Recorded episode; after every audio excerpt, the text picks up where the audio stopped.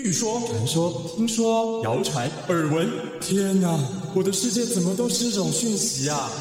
您收到过假讯息吗？资讯爆炸的年代，各种真真假假的讯息，我们怎么样才能够聪明不受骗？欢迎收听《新闻真假掰》，假讯息拜拜。我是黄兆辉，这里是由台湾事实查核教育基金会所制作的 Podcast 节目。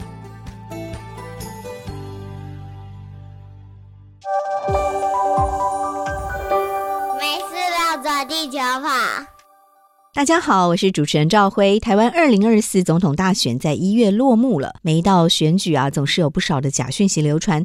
台湾事实查核中心在这一次的大选期间，也做了非常多针对各个阵营候选人的查核报告。今天没事绕着地球跑的单元，我们邀请到台湾事实查核中心的执行长邱佳怡、资深查核记者马立新来跟大家分享这一次大选期间。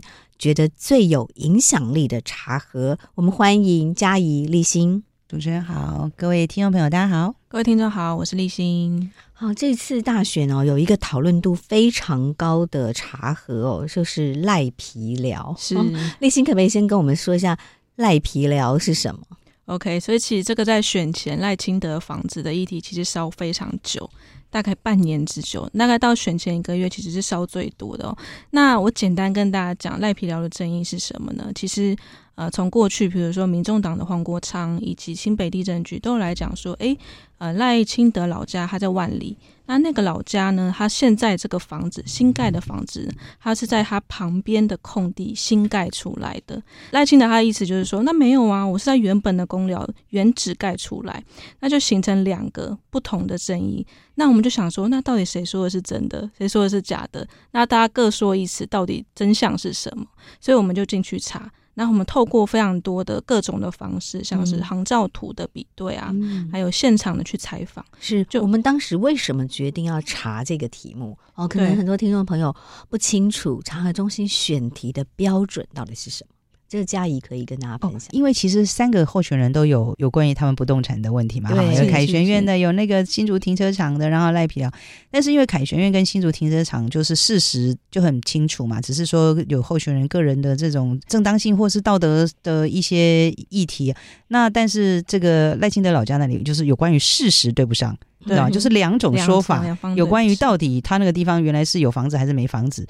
两种说法，而且两种说法都好像很有根据，嗯、所以就罗生门那时候，我们想总有一个是真的吧，啊，所以我们就启动了我们的茶盒。嗯，是，那就刚刚立新提到了，这个茶盒其实有很传统的记者的方法，对，走访现场，也有运用很高科技的航照图哦。对，好，我们是不是先来谈谈当时这个去万里现场看到什么样的状况，然后你怎么找到那块地？那有没有什么发生有趣的事情？好，其实可以跟大家讲一下，就是赖清德他老家，他以前是公寮，然后现在看到房子是总共有四户。那其实赖清德老家就是在最左边的那一户。那其实我们不管是黄国昌啊，或者是新北地政局，他们提出说，他们都是用航照图去讲说，哎，这个他应该是从空地建的，不是原本建的。可是有另外一个航照专家，他就说，哎，其实没有啊。在当地就是他是原址重建呐、啊，就发现说哎，其实对不上，所以其实我们一开始我们是先联系这个航照专家叫黄同弘，他就给我们看了比起黄国昌还有新北地政局更多的航照图，嗯、我们大概看了两百多张，嗯、对，就发现说从有历史发展过程，对，有历史发展过程，大概在一九六零年代的时候，它就是一长条的公寮。那大概到一九七零年代、一九八零年代的时候，就发现说，哎，开始有一些改建的过程，慢慢的这个四户就逐渐出来了。那可是到了八零到二呃两千零年代的时候，就发现说，哎，赖清德老家的确是。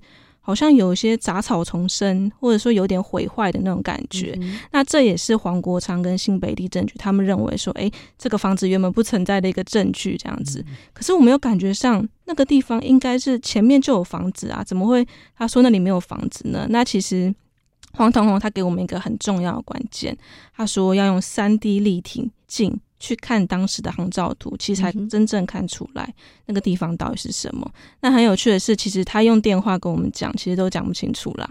他有一天，他就带着他的三 D 立体镜啊，然后还有他所有的跑到我们的 对，跑到我们办公室是，然后包括航照 图，他关他提出的关键航照图。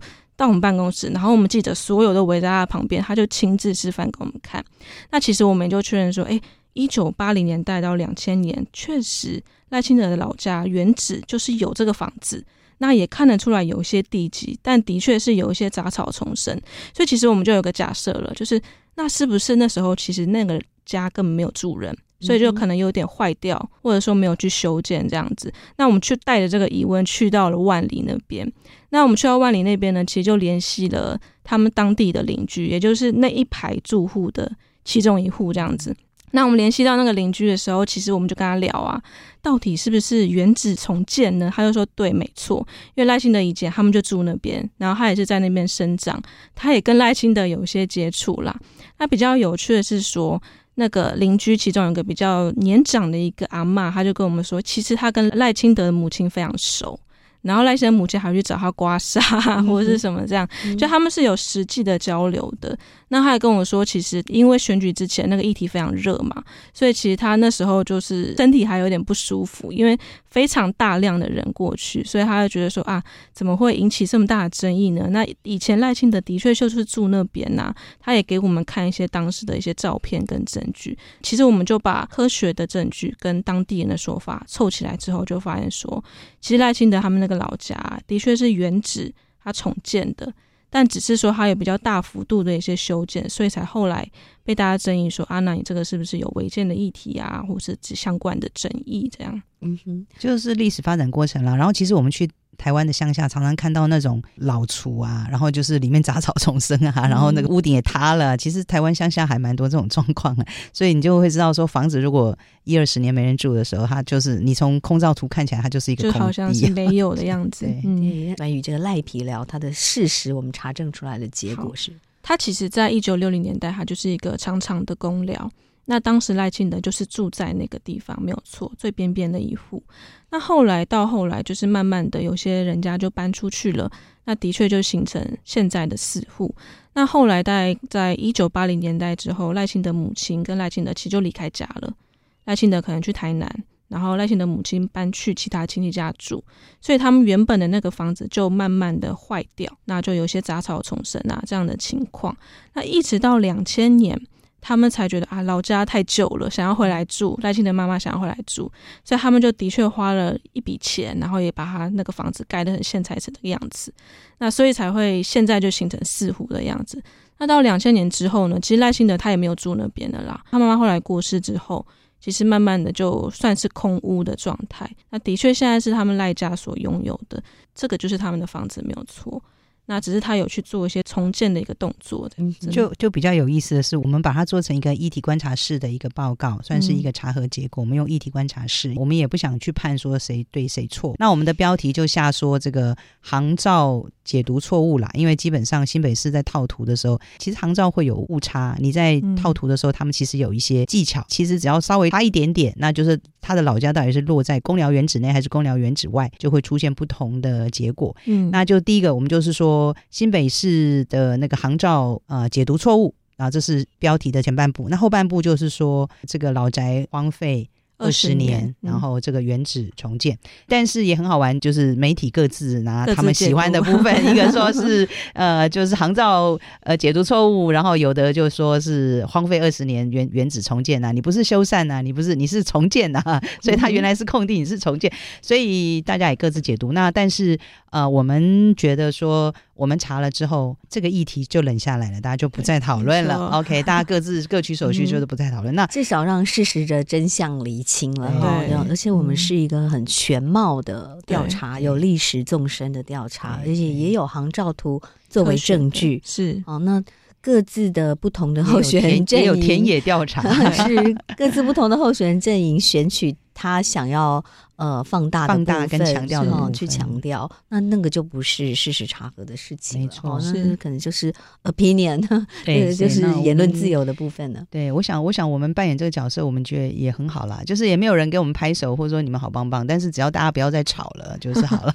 啊，是事情就是这样，代际都是安内，是就是我们把事实是什么还原，好，那各自怎么解读这个事实，大家的自由了。对，这就是言论自由，就是台湾是一个言论自由的社会，我们也很。珍惜这个部分。好，这个查核报告是这一次的总统大选期间，立新跟嘉怡觉得印象最深刻的是查核报告，也确实是讨论度最高的查核报告。谢谢两位。谢谢收听《新闻真假掰》，这里是由台湾事实查核教育基金会所制作的 Podcast 节目。我们将陆续邀请各行各业的朋友来畅谈媒体议题，陪您一起增强对假讯息的抵抗力，让我们都能和假讯息说拜拜。欢迎您订阅留言，告诉我们您的意见和观点。如果您喜欢这个节目，别忘了给五星好评，也帮我们多多分享哦。